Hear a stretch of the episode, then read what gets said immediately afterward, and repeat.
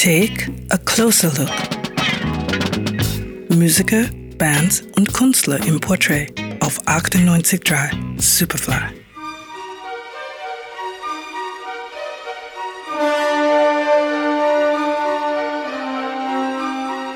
Cineasten und Filmmusikkenner horchen auf. Na, kennt man doch, oder? Kleiner Hinweis, James Stewart wirbelt bei diesem Musikstück durch die Luft. Vertigo von Alfred Hitchcock, das Titelthema. Ein Klassiker mit der markanten Handschrift des 1911 in New York als Max Herman geborenen Komponisten Bernard Herrmann. Durch die Zusammenarbeit mit Alfred Hitchcock wird er zur Legende. Filme wie eben Vertigo, Immer Ärger mit Harry, Der Mann, der zu viel wusste oder auch dieser hier werden auch durch die Musik zu Klassikern.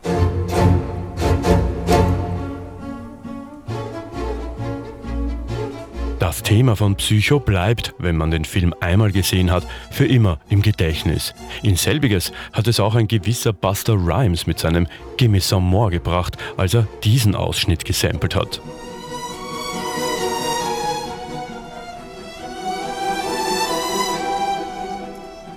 Bernard Herrmann schafft mit seinen Kompositionen eine so ungeheure Spannung, dass sich beim bloßen Hören schon Gänsehaut breit macht. Der Film ist oft wie ein nie enden wollendes Musikvideo.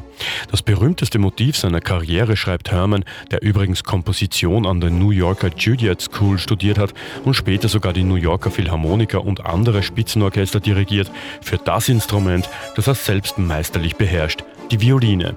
Sie sägt, kreischt, beißt ins Ohr und sticht zu, wenn in Psycho der Mord unter der Dusche geschieht.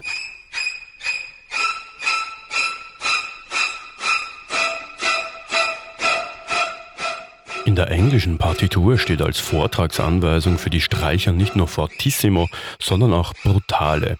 Diese Stelle ist mit ihrer an die Nerven gehenden Dramatik legendär geworden. Bernard Herrmanns Interesse an Musik ist früh von seinem Vater gefördert worden. Bereits als Teenager schreibt er erste Lieder. Er arbeitet kurze Zeit für den Sender CBS und dort lernt er den jungen Regisseur Orson Welles kennen, für den er zunächst ein Hörspiel vertont. 1941 dann der Durchbruch als Filmkomponist Komponist. Er vertont Citizen Kane.